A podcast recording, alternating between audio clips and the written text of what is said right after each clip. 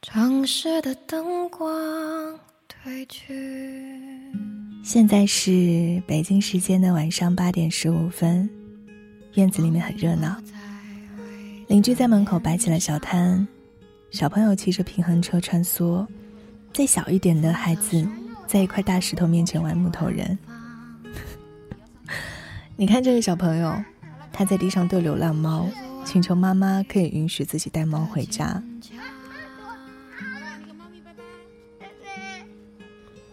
我呢，现在坐在院子的长椅上，几乎每一个长椅都坐了人。嗯，有人在玩游戏，有人和朋友聊天，已经聊了很久了。你看我左边这个女孩子，她穿了一身运动服，应该是刚刚运动完，坐着休息。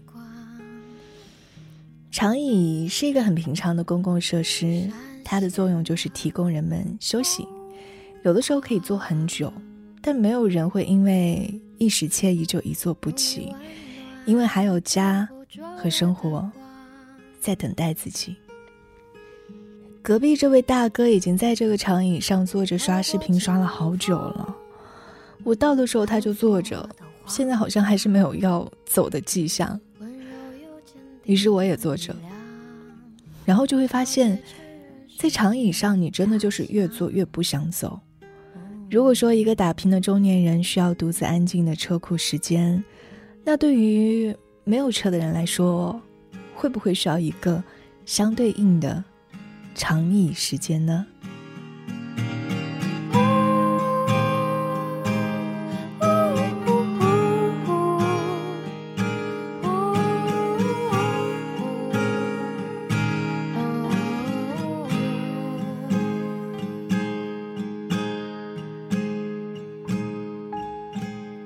眼神中安宁坦荡，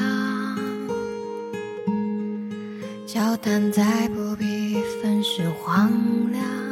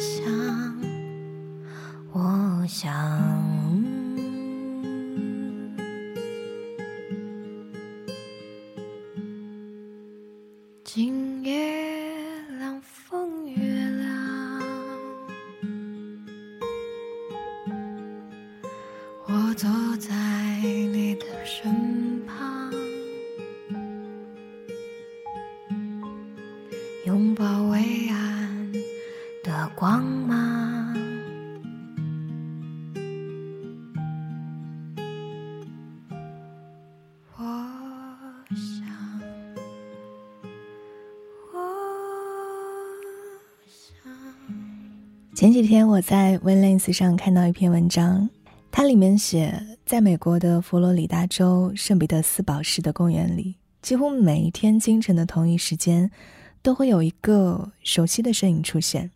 他叫做 Onixon，城市供水部门的一个职员。在连续七年的时间里，每天早晨他都会来到公园里，坐在同一个长椅上，等待着太阳升起。日出之后。再出发去工作。尼克森第一次来到这里看日出，大概是在七年前。当时呢，他经历着生活的一些麻烦，每天都承受着很大的压力。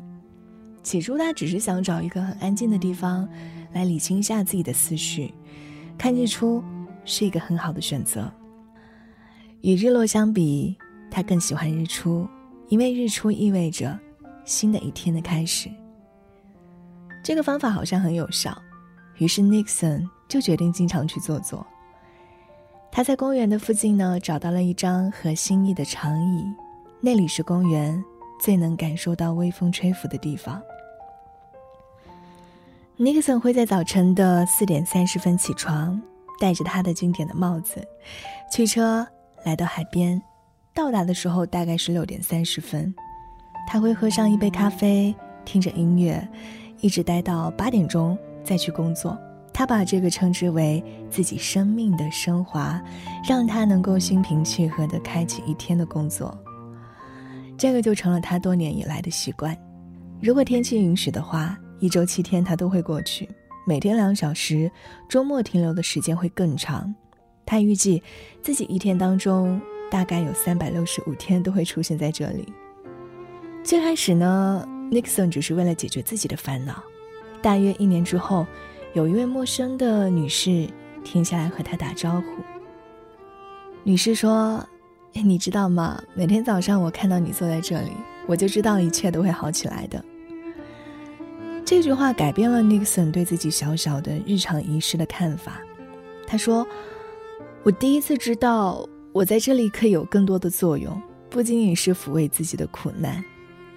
Nixon 不再是一个人孤独地盯着前方的海，而是开始留心走过身边的人。他对他们微笑，和他们亲切交谈，让他们意识到，虽然我们素不相识，但是每个人对彼此都很重要。Nixon 也很享受与这些陌生的朋友们在一起的时光。一些人会停下来聊天，甚至向他们敞开心扉。公园的长椅仿佛成了他的第二间办公室。只不过这份工作，他非常的欣然接受。在那一张长椅上，人们向 Nixon 诉说内心的苦难，跟他们说自己的童年，与他们分享近年来生活的一些照片，向他们请教亲密关系、职业和个人问题。也有一些人，他们只是坐在 Nixon 的身边，什么也不会说。Nixon 知道，他们只是想坐在某人的身边，分享这段沉默。有一次，一位女士停下来对他说：“我只是想和你在这里坐一会儿。”他们盯着水面，盯了一个多小时，然后他说了句谢谢，就离开了。Nixon 说。他只是想要一个平和的时刻，知道他并不孤单。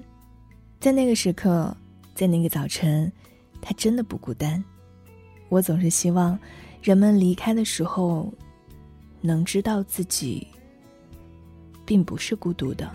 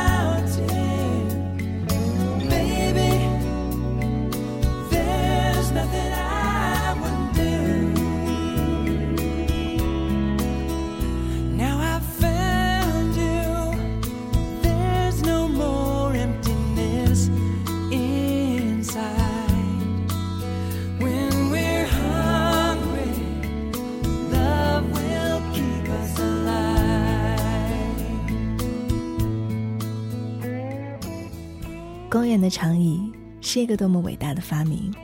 在英格兰西南部的两个小镇，在公园设置了聊天长椅，上面有温馨的提示，写着：“如果不介意别人停下来问好，请坐在这张长椅上。”降低孤独感就是聊天长椅设计的初衷。而对于大多数人来说，打败孤独或许没有那么困难。放下手机，为真正的社交提供一点空间，走出家门，感受到社月的活跃气氛。很可能同他人并坐在一张长椅上，就是一个解决的方案。有太多的对话都是在长椅上发生的了。或许你还记得电影《阿甘正传》，开始到三分钟、四分钟的时候，坐在椅子上的妈妈就说：“人生就像是一盒巧克力，你永远不知道下一刻会是什么。”这个对话就发生在那个长椅上。长大之后，阿甘送儿子上校车。坐在公交汽车站的长椅上，回忆起他一生的经历。阿甘的这个长椅已经成了电影的这个符号。由于担心长椅被损坏或者被偷，政府就把那个长椅收藏到了乔治亚州当地的博物馆。阿甘坐的那个长椅就贯穿了整个剧情，甚至电影的海报都有它。曼哈顿里有一个经典的镜头，就是。伊萨克和玛丽初次心动、彻夜长谈的镜头。曼哈顿大桥下的一个小小的长椅上，两个人在悠扬的华尔兹的音乐声中聊天，欣赏着美丽的纽约大桥。在诺丁山的最后，男女主角偷偷地溜进了一个私人花园。两个人深夜漫步在草地上，看到一张长椅，上面写着“献给真”。他最喜欢这个花园，永远坐在他身边的乔瑟夫。然后女主角说道：“有些人确实厮守一生。”他们两个人在花园里见证了镌刻着厮守一生的长椅。或许在以后，每当遇到长椅上面有字的话，都可以读一读上面写了什么。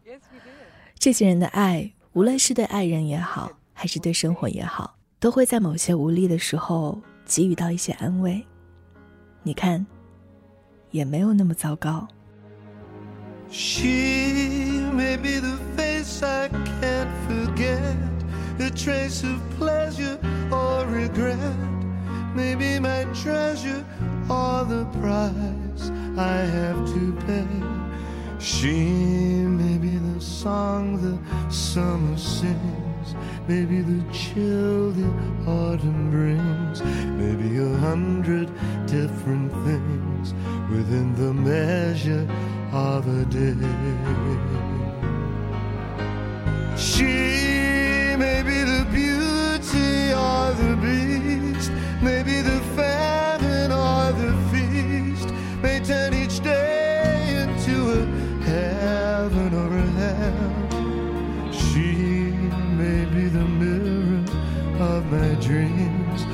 Smile reflected in a stream. She may not be what she may seem inside her shell. 公园里，一棵大树下，摆着一张普通的长椅。春去秋来，年复一年，长椅就像是一台岁月的摄影机，无声的记录着来往的身影。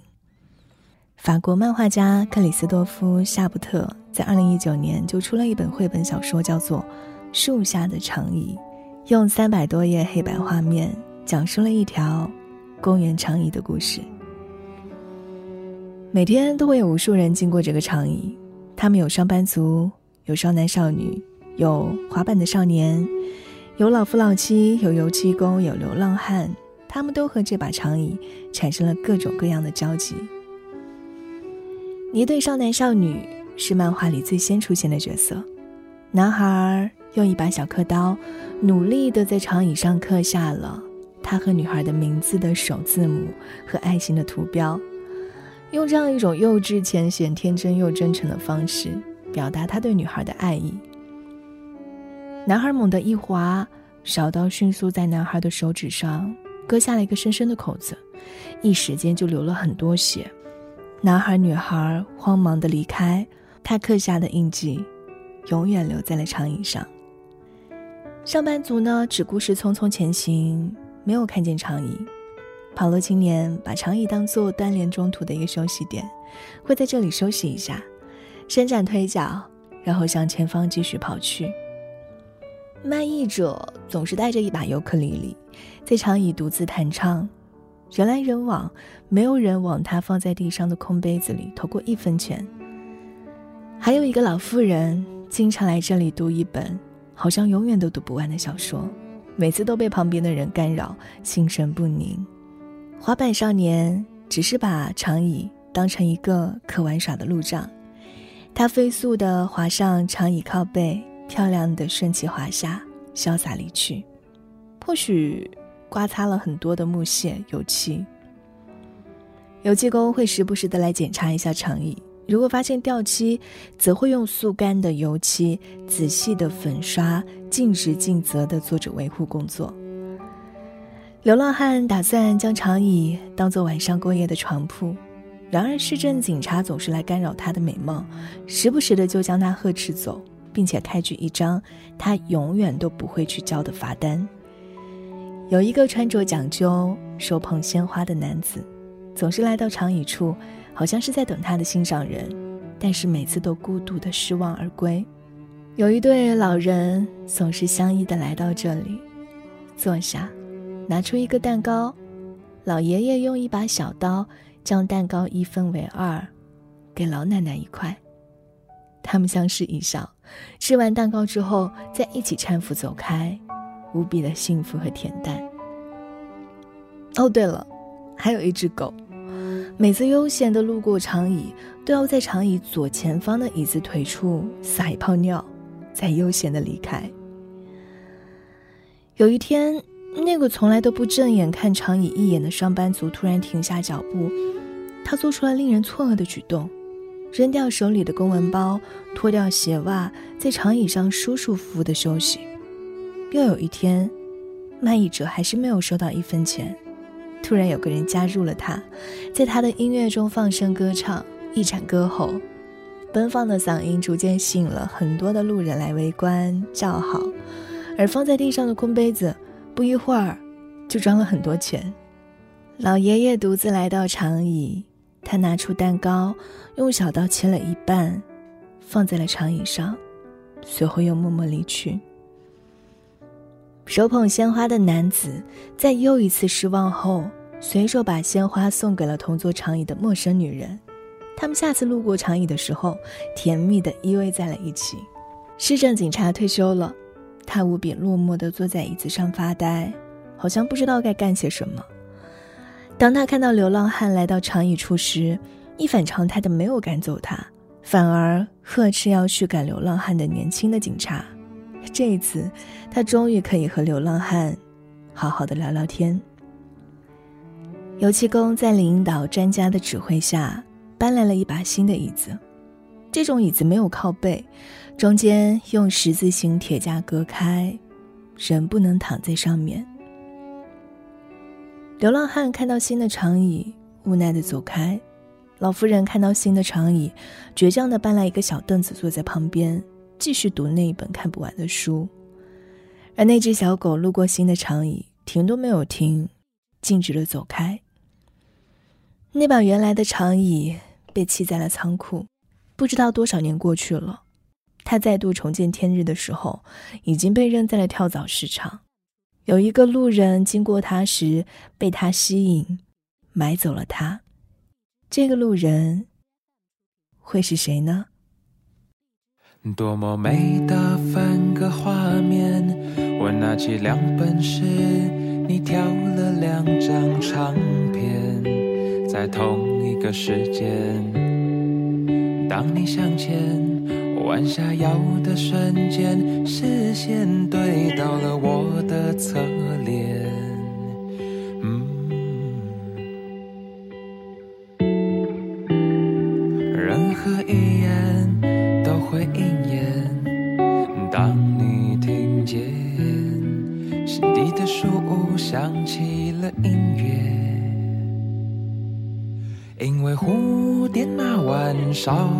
消息，绝非偶然。那是宇。宙扉页里早已的安排。流浪的夜啊，请收下这把黑色的伞。我们不走了，让日光进来吧，一起躺在树屋的地毯，看时光流转。记得我们相遇那天，你坐我的右边，我也坐你的右边，在相邻的秋千，你带着笑脸，眼睛眯成了线，手在天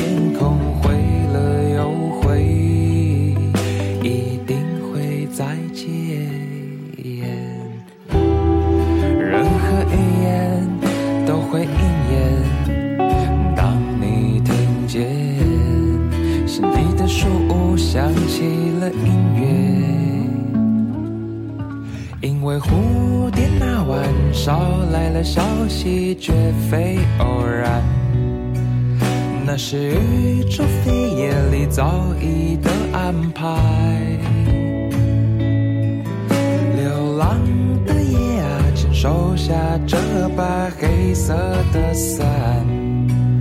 我们不走了，让日光进来吧，一起躺在树屋的地毯，看时光流转。已经晚上十点了，院子游玩的小孩都被爸妈叫回家了。刷视频的年轻人还没有走，他现在又开始玩起了游戏。刚刚还在草坪里乱窜的流浪猫，现在也不知道去哪儿了，可能回他的秘密基地了吧。我呢，也要回家了。今天的节目就到这里，我是慧英，祝你今天愉快，晚安。请收起那张黑色的帆。我们不走了，让日光进来吧，一起躺在树屋的地毯，看时光流转。一起躺在树屋的地毯，看时光流转。一起躺在树屋的地毯，看时光流转。